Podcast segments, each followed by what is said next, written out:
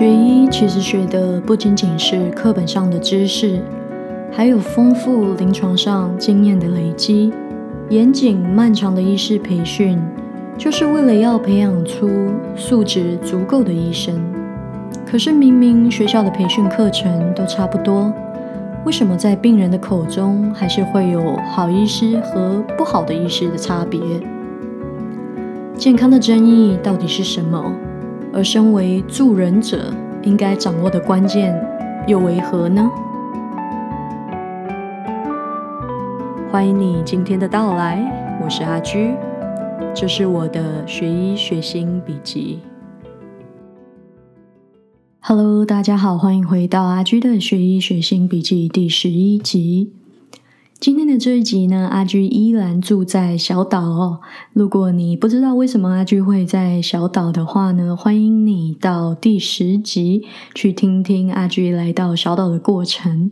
基本上呢，阿居现在就是在一个郊区的野外的一个小岛呢做加医科的实习。那已经来这里两个礼拜了。这一次的实习呢，总共要待一个月。其实阿居还蛮 enjoy 这样子住在。偏远地区这样子的生活非常的安静。其实说真的，有的时候也蛮无聊的，因为基本上六点以后已经天黑了，然后也没有什么事情做啊，外面也没有什么店是开着的。那你开车出去也不知道去哪里，所以是一个让心里很好沉淀的机会。说到这里，阿居必须要讲一下，我现在在一个非常奇怪的地方录 podcast，你们一定想不到。因为阿居在小岛生活呢，租了一个小房间，有厨房、有床、有厕所。那其实这些就足够我生活了。呃，上一个礼拜录了在小岛录的第一集以后，我发现背后的杂音其实非常的大，因为这边有暖气的声音，有冰箱的声音，空间很小嘛，所以在这个房间里面录音呢，的确是非常的嗯，background noise 很多。所以这一次呢，阿居就移到了小房间里面的小厕所来录音，因为这是我在这个房间找到可以最安静的地方了。我想我应该会是第一个在厕所里面录音的 podcast 吧。那但是没有办法，嗯，这个即便我在厕所里面录音哦，这边的隔墙隔音系统其实不是很好。所以呢，等一下可能会听到隔壁冲马桶的声音啊，或者是洗澡的声音，还是隔壁好像有一个小婴儿，我有听到他的哭声。所以等一下这些声音如果被录进来，我也没有办法，大家就把它呃当做我很真实呈现我的这个学医记录的一部分吧。阿居呢，在小岛生活，拍了非常多的照片，会 po 在我的脸书还有 IG 账号，欢迎你到脸书还有 IG 去追踪阿居的学医学心笔记哦。那么今天的这个主题呢，是阿居一直都很想要做的一集，但是阿居想要透过一个故事来带入今天的这一个话题。为了保护病人的隐私，所有提及的名字都是匿名。故事的内容及细节也做过修改变更，如有雷同，纯属巧合。阿居这个礼拜在小岛的加医诊所里遇到了一个我觉得很有趣的病人，他的名字叫做 Scott，是一个七十八岁的老爷爷。他跟我说，他其实是结婚的。但是呢，他没有跟他的老婆住在一起，因为他老婆呢并不喜欢小岛上的生活，所以他就一个人呢住在了小岛上面。那这个老爷爷呢，其实是我们老师一个比较新的病人哦，也就是说，我们老师对他也不是很熟悉，不是很认识他。那现在因为 COVID nineteen 的关系呢，我们都是先用打电话来做会诊。那么在电话上面呢，他就告诉我说，他最近觉得他自己的平衡感越来越不好了，他走路都需要用到拐杖，然后走的也是很缓慢，他时常担心自己会跌倒，而事实上在过去的几年内，他也跌倒了至少四到五次。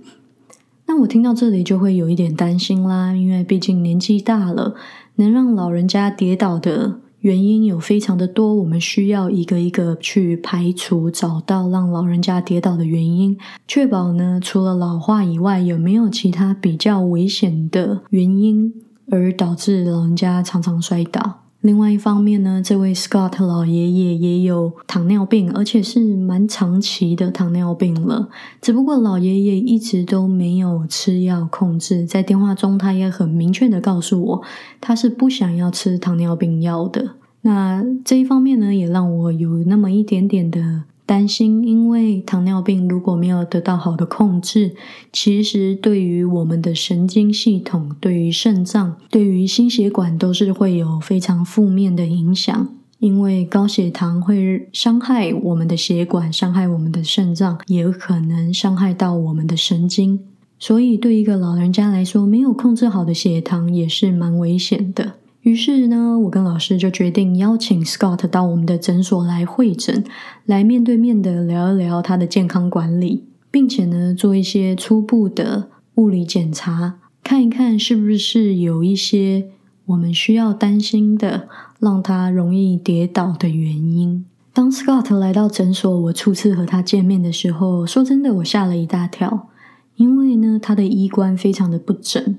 而且呢，身上散发出一种臭味，感觉好像一个礼拜以上没有洗澡的感觉。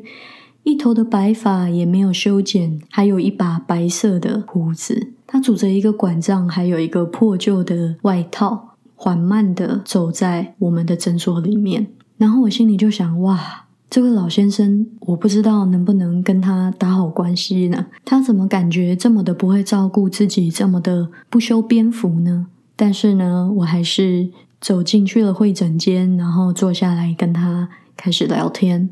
于是我就开始跟他讲说，为什么要邀请他进来我们的诊所来跟他碰一个面。一方面呢，就是希望可以认识他，了解他的需求；再来呢，就是希望做一些检查，来找出他可能容易跌倒的原因。那这个老爷爷听了很不以为然哦，他就说他。不 care 他会不会跌倒啊？他事实上他都很小心，根本就很少跌倒。然后听到这里，我就觉得非常的 confuse。我们在电话上讲的时候，不是你告诉我说你很担心自己会跌倒吗？所以我们才把你邀请进来，然后要来做一些检查，然后碰面看看是不是有什么我们可以帮助他的。在聊天的过程中呢，我也请他把鞋子跟袜子给脱掉，因为我需要检查他的脚。在没有控制好血糖的糖尿病患者里面呢，他的脚特别的容易受伤，然后伤口不容易愈合。当我在检查他的脚的时候呢，我发现他脚水肿的非常的严重。然后我也跟他提出来了，他也非常的不以为然。他觉得这个呢，就是他在服用的一些抗心脏病的药物所造成的。刚刚忘了提到，这个老爷爷大概在六七年前的时候有了一次的心脏病，因此呢，在医院住了一个多月。他一直都认为五六年前的那场心脏病是造成他没有办法好好走路的原因。看到他的脚水肿成这个样子，我也开始很担心了。尤其有了这个心脏病史，我在怀疑他的心脏是不是已经渐渐衰竭了，而造成他的双脚水肿。那我也提出我的顾虑，但是呢，这个老爷爷也是一样，不是很 care 这些东西。他觉得自己活得很好，没有问题。那在这个时候，我就有一点点受挫的感觉，因为。我好像没有跟他建立一个很好的 social connection，就是这个人跟人之间的这个连接，感觉没有建立的很好。他给我的感觉是，他的他在我跟他之间有一个很高很高的墙，然后他并不信任我，也不是那么的喜欢我。当我在检查他的脚的时候，他其实是很 frustrated 的。他觉得我不需要做这些检查。他甚至告诉我说，他根本不知道他为什么要来这个诊所。那我心里面也是真的蛮 confused 的，因为这个好像跟我在电话里面跟他谈话听到的这个会诊的目的完全不一样。他好像完全不想要有任何的帮助，也感觉自己过得很好。我不想要有任何医疗上面的协助，这样子。然后我心里就在想说，那那我们今天这个会诊还有什么目的吗？但是呢，为了完整性，既然他人都来了嘛，我还是很详细的做了一系列的物理检查，把我所担心的一些他健康上面的问题报告给老师，然后再请老师跟我一起到会诊间来，来跟 Scott 碰面。老师就问我说：“你觉得 Scott 是怎么样？”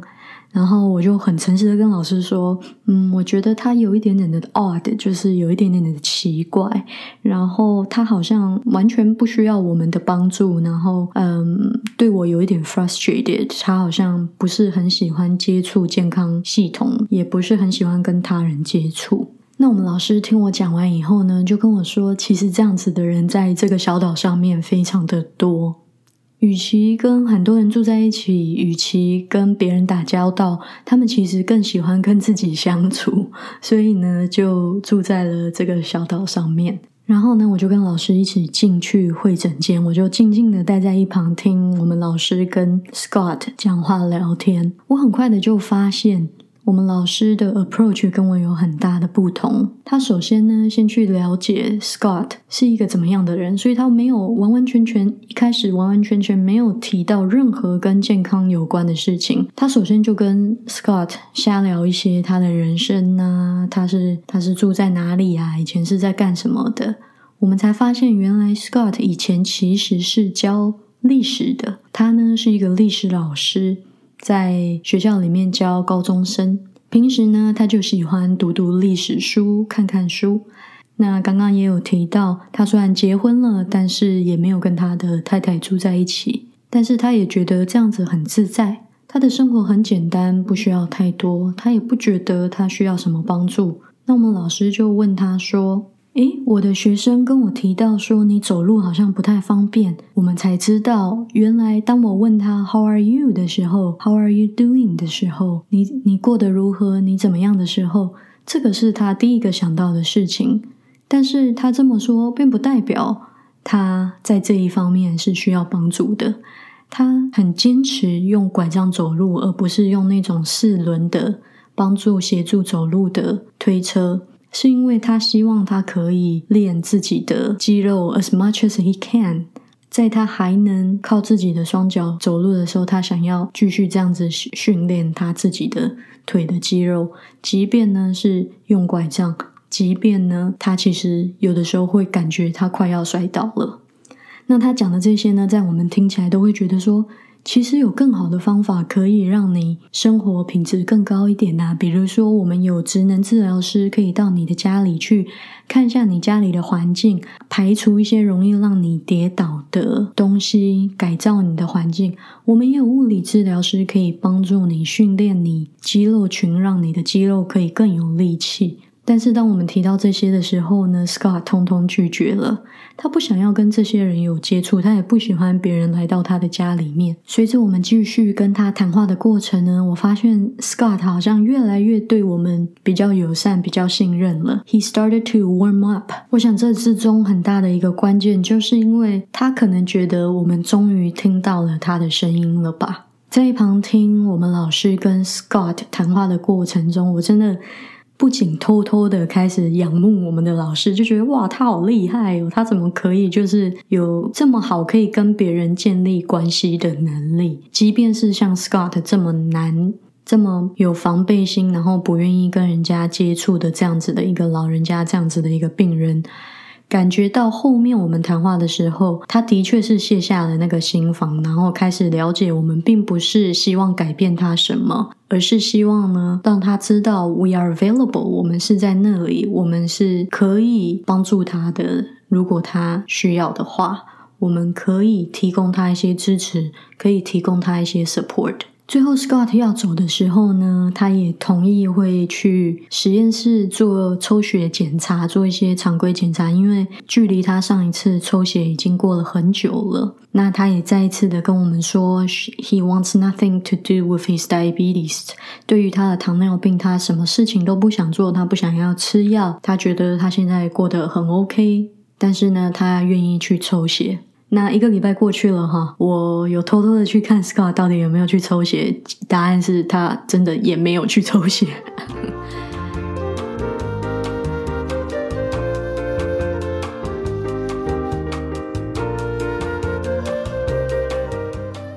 那 Scott 离开诊所以后呢，老师就跟我说，其实我们可以为 Scott 做的事情有非常非常的多。我们都知道，我们可以为他的健康状况做哪一些事情。可是我们必须要 meet where people are at，也就是说，对方在一个什么样的情况，在一个什么样的位置里面，我们要去接受、感受对方的 reality，对方的真实，我们才能知道说。他真正需要的是什么？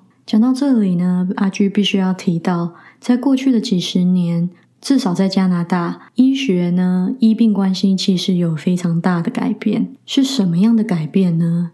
就是从过去早年医学的刻板印象，就是医生说什么你就做什么，医生怎么讲怎么开药。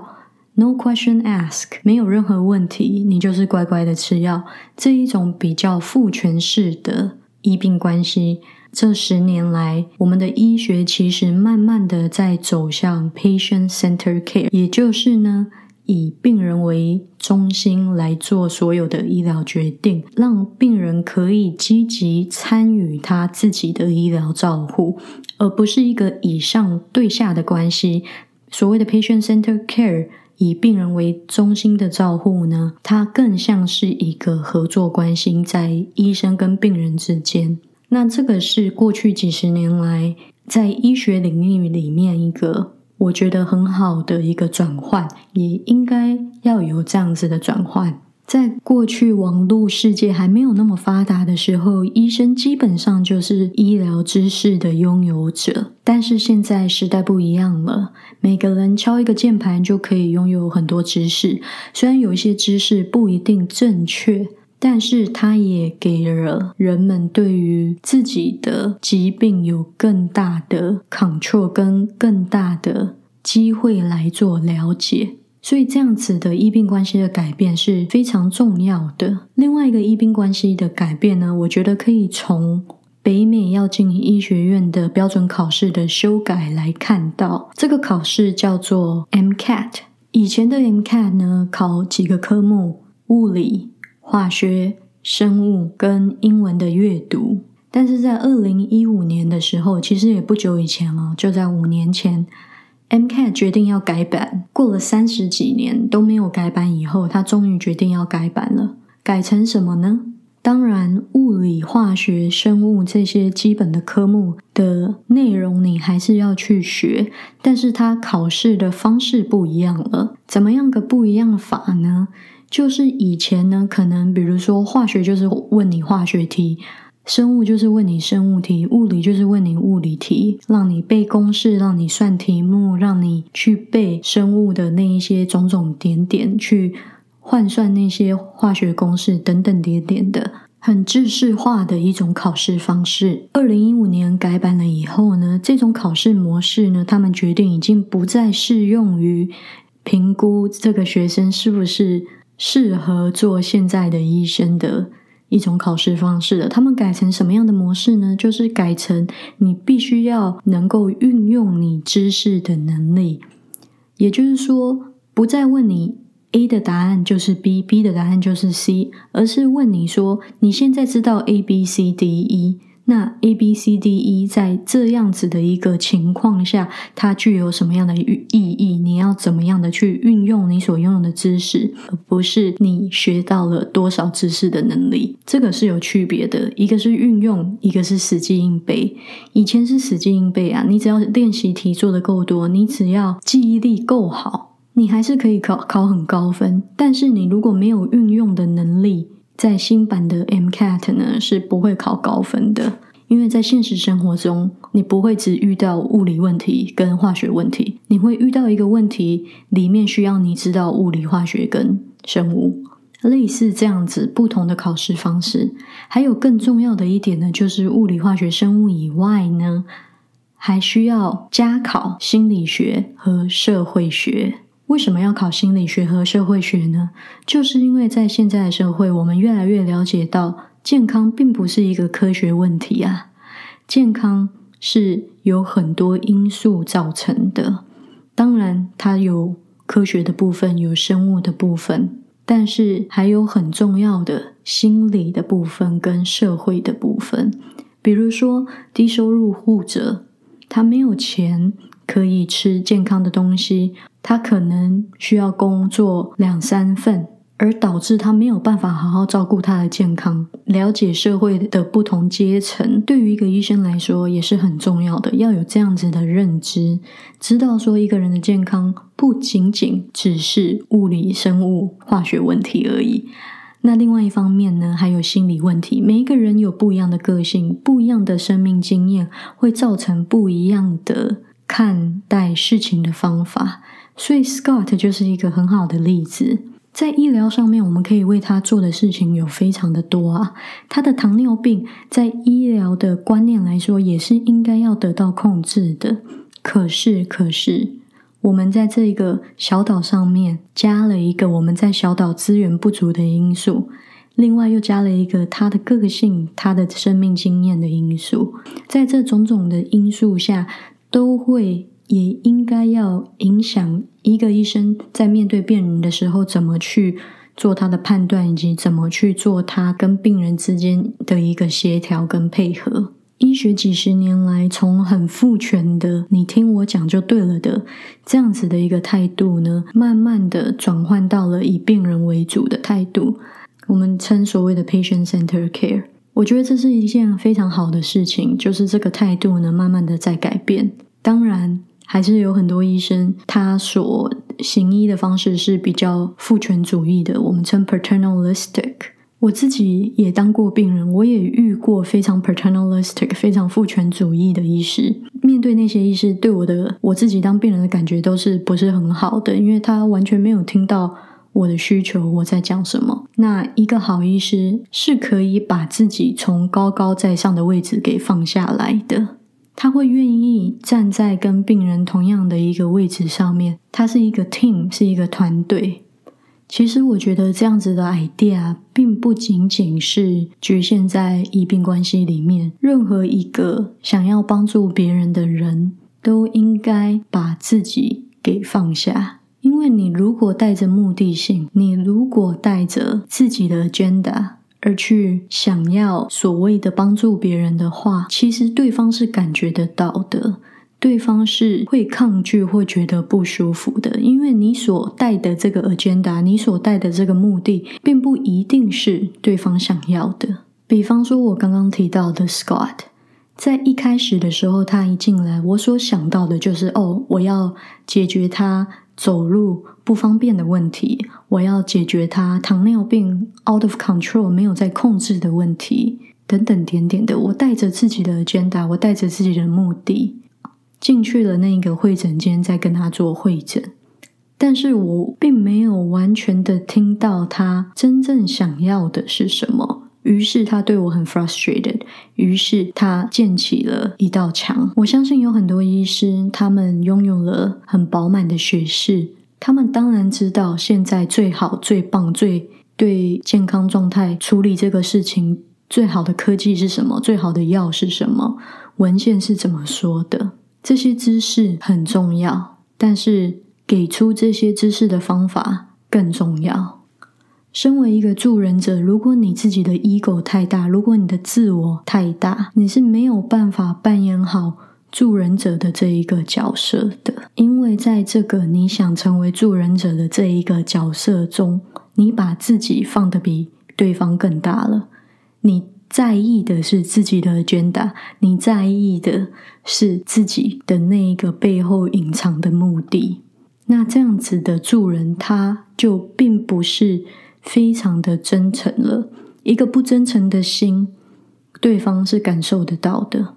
即便你可能并没有意识到这件事情，可能我这么讲，有些人会说没有啊，没有啊，我是真心诚意想要帮助别人的。但是在潜意识里面，你的自己还是比较大。一个没有自己的助人者是空的，他会等待那一个需要帮助的人提出。他所需要的东西，而对于这个助人者，他就是一个很自然的举手之劳而已。他不会带着目的性跟 agenda，不会带着目的性跟目标去完成一件助人的事情。他应该要是很自然、很刚好、很舒服、很顺遂的一件事情，而不是刻意而为之的一个行为。而当我的老师跟 Scott 还有我第二次一起在会诊间的时候，我的老师对 Scott 没有任何的期待。他也没有带着任何的目的，他进去就是让 Scott 讲话，让 Scott 表达他自己的想法、他的意愿，让我们做一个听众来了解这一个人。我们的知识、我们的教育告诉我们说，这样子的病人应该要 A、B、C、D、E 这样子的处理，因为这样子对他的健康才是最好的。可是那一些东西都是属于我们的东西。当我们站在一个助人者的角色的时候，我们要知道那些东西是我们的，是我们自己的目的、跟自己的意识形态、跟自己的自我所以为的。但是你在一个助人者的角色，你不能以自我为出发点，因为这样子你到底是在服务自己，还是在服务病人呢？在 patient center care 里面。在以病人为中心的医疗照护里面，重要的是病人本身，因为我们所做的是他的健康，那他自己的想法、他自己的生命经验跟他自己的体验就很重要。我们需要去尊重他的意愿、他的想法跟他的经验、他的真实、他的 reality。而我们所扮演的角色呢，是根据我们的专业。来提供他自己想要的那些建议，在这样的关系中，真诚跟尊重是很重要的。如果没有真诚，没有尊重，那这样子的关系，它就不会是一个良好的医病关系。这样子的真诚跟尊重也是互相的。我很遗憾的，常常听到在台湾的医疗人员呢。